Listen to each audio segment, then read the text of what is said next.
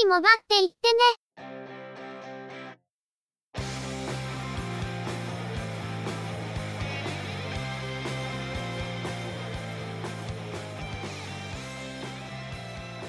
通信業界、モバイル、IT に関するニュースや話題を取り上げ、中の人が意見を述べたり、製品レビューまがいのことをしたり、様々な体験について、ご紹介していくポッドキャストです。ゆくもばのおしゃべりはすべて、合成音声によってお送りしています。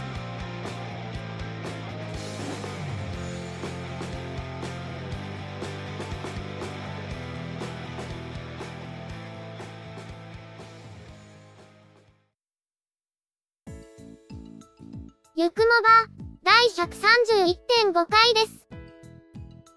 お届けいたしますのは、ネタを探してくるのが、中の人。そのネタをお話しするのは、佐藤ささらと、鈴木つづみです。今回は、第130.5回以上にテンポよくいかないと、本当に3分割になりそうです。そんなわけなので、早速、ドコモの発表内容の続きです。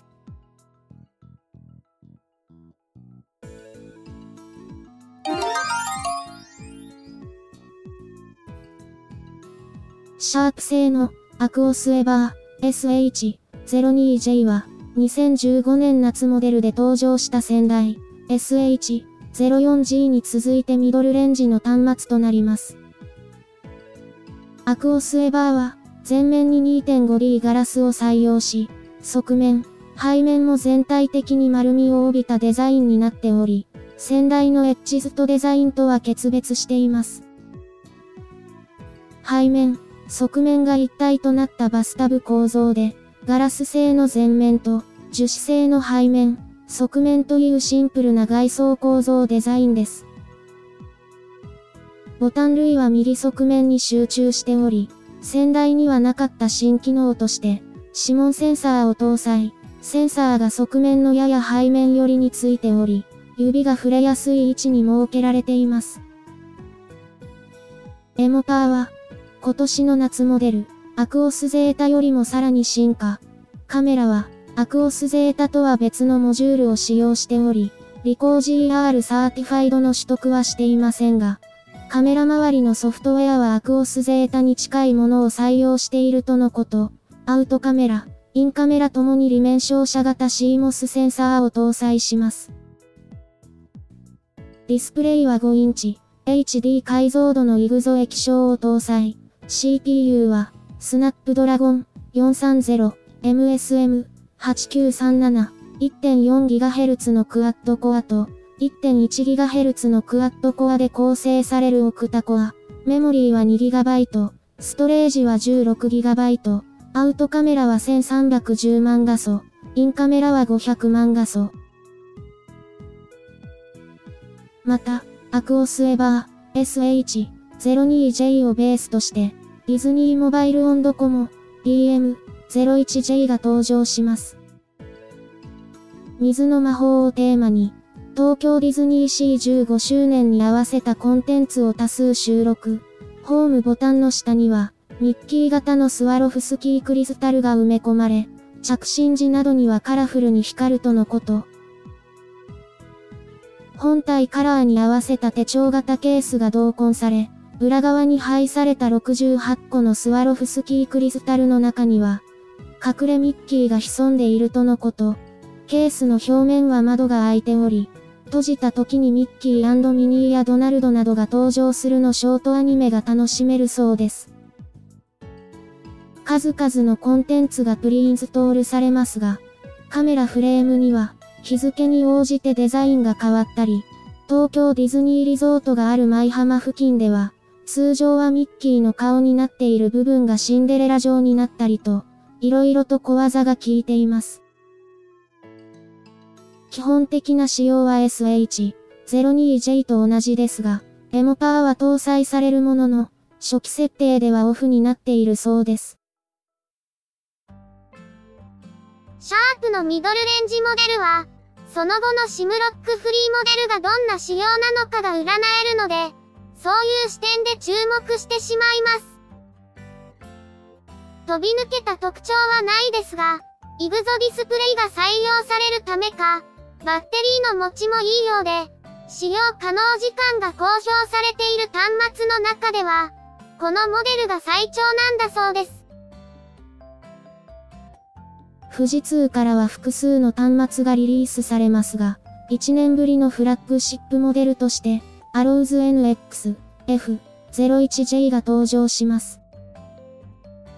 従来モデルと同様、防水、防塵、対衝撃など、ミルスペック14項目に準拠する耐久性能を持ちますが、さらに今回は、外周のサイドと上部に、航空宇宙産業などにも用いられる、7000番台のアルミニウム合金をレイアウトし、ハードアルマイト加工を施しています。さらに、内部はステンレス製のホルダーとステンレスフレームを追加した、独自のソリッドシールド構造とし、従来よりも一層強度を高めており、画面の割れにつながる筐体のたわみやねじれを最小化し、1.5メートルの高さから26方向でコンクリートに落下させても、画面が割れにくい対衝撃性能を備えたとのこと。背面は樹脂素材ですが、ハイパーダイヤモンドタフコートと呼ばれる塗装を施すことにより、傷がつきにくくなっているそうです。アローズ NX としては、F04G 以来搭載されている交際認証機能、アイリスパスポートは今回も搭載。交際認証に用いる赤外線カメラのハードウェアの工夫や、アルゴリズムのチューニングなどを行い、従来機種より受講能力を高め、認識精度を向上させたそうです。明るい場所や、揺れるシチュエーションでは、確かに交際認証の認識に時間がかかっていましたが、これまでよりもスムーズに認証できるようになったとのこと。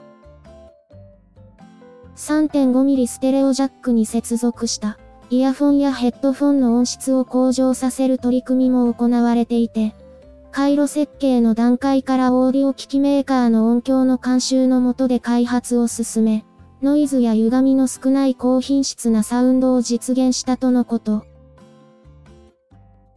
ディスプレイは5.5インチ、フル HD 解像度の IPS ネオ液晶を搭載、デジタルシネマイニシアティブ、DCI 規格に準拠しており、特に赤や緑の色域を拡大、写真や動画の表示時に、より自然で見やすい発色を実現したそうです。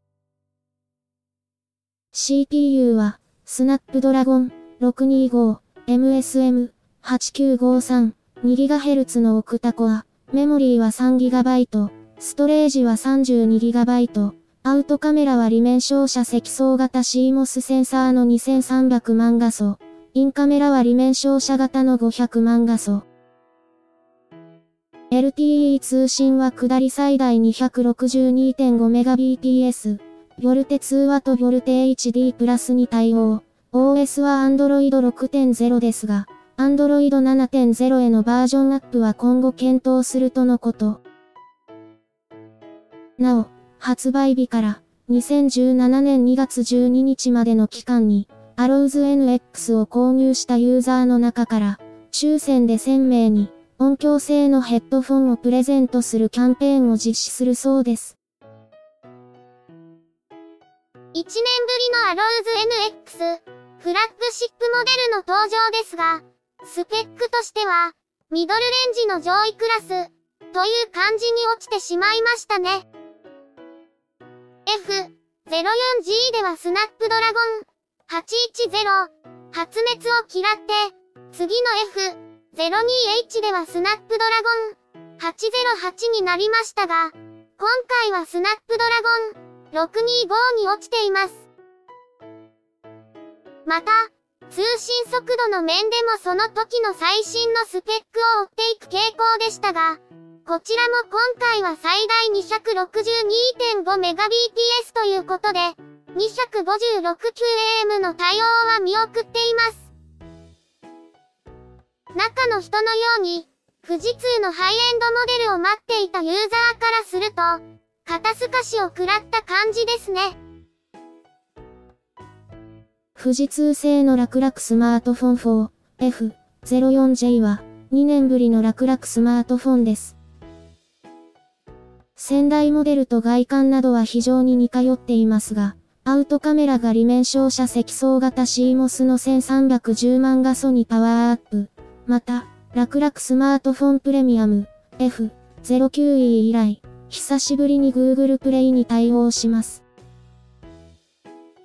ディスプレイは4.5インチ、1280×720 ピクセルの有機 EL を搭載。CPU は、アローズ NX と同様、スナップドラゴン625、メモリーは 2GB、ストレージは 16GB、ボルテ、ボルテ HD プラスにも対応します。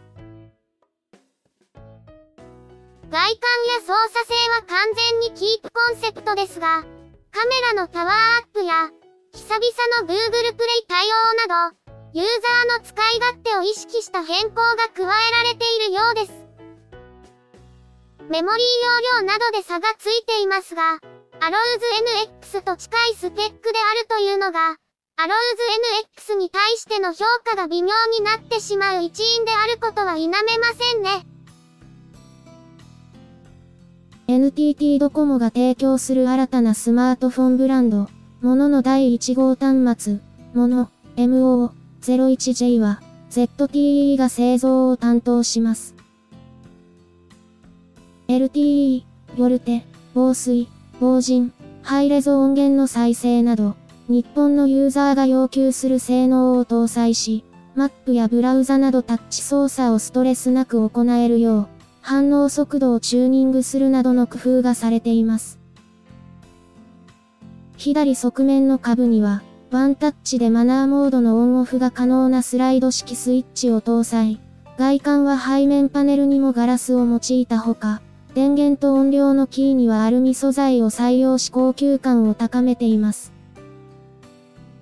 ディスプレイは4.7インチ、1280×720 ピクセルの TFT 液晶を搭載。CPU は、スナップドラゴン 615MSM8952 1.5GHz のクワッドコアと 1.2GHz のクワッドコアで構成されるオクタコア。メモリーは 2GB、ストレージは 16GB。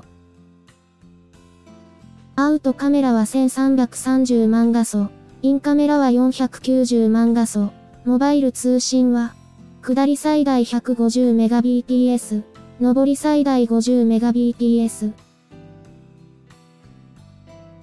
MVNO の安価な端末に対抗するためであるのが明白と言っていいでしょう。スペックはミドルレンジで、安い端末を、ということで出てきましたね。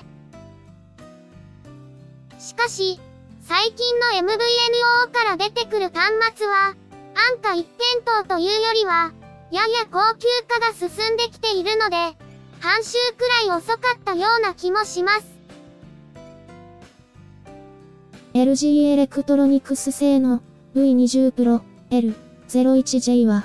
広角撮影に対応したデュアルカメラや、ハイレゾ対応の DAC を搭載したという、au の異彩ビートに非常によく似通った特徴の端末です。グローバルモデルの LG、V20 をベースとしていますが、ディスプレイサイズが異なるなど、日本独自仕様の端末となっています。アウトカメラは、F 値1.8の1620万画素カメラと、超広角135度で、F 値2.4の820万画素カメラの2つを搭載。用途に応じてカメラを切り替えることができます。インカメラも120度まで撮影できる広角仕様の500万画素。オーディオが B&O プレイとのコラボレーションでチューニングされていたり、ESS テクノロジー製のクワッドダックを搭載しているのも、イサイビートと同じですね。本体前面、メインディスプレイの上に、横長のサブディスプレイを搭載。サブディスプレイは有機 EL で、スリープ中でも時刻などの情報を常時表示させることができるとのこと。任意のメッセージを表示したり、アプリのショートカット、Wi-Fi 切り替えなどのショートカットも表示可能で、タッチパネルになっていて、スワイプ操作で表示を切り替えたり、メインディスプレイにアイコンをドラッグしたりもできるそうです。背面の中央には、電源ボタンを兼ねた指紋センサーを搭載。メインディスプレイは5.2インチ、WQHD 解像度の TFT 液晶を搭載。CPU は、スナップドラゴン820、メモリーは 4GB、ストレージは 32GB、LTE は、下り最大 500Mbps をサポート予定です。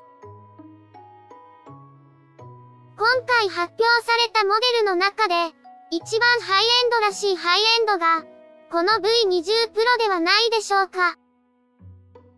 もっとも、本来ならここに Galaxy Note 7がいたんでしょうけど、画面サイズをはじめ、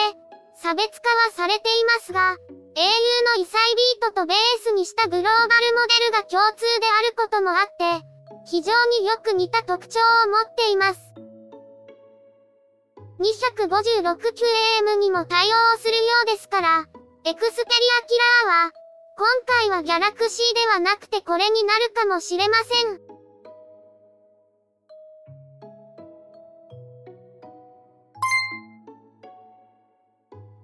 まだだ。まだ終わらんよ。使い方間違ってるから。というわけで、追放会その2をやらないと、どうしようもなさそうだね。違う意味で、ひゃっはこうなったからには、中の人にはしっかり死んでもらいましょう。やめて差し上げろ。